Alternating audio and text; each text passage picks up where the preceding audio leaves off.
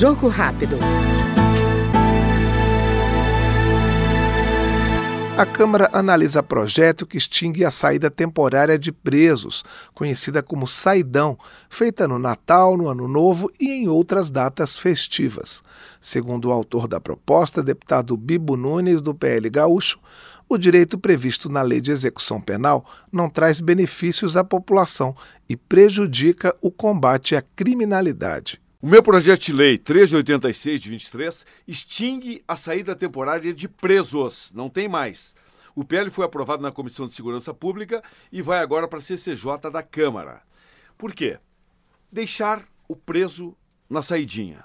É Natal, Ano Novo e por aí afora. O que acontece é que o preso ele tem mais dias de saídas de férias do que o trabalhador brasileiro. O, tra o trabalhador tem 30 dias de férias, enquanto um preso que cometeu crimes sai mais do que um trabalhador.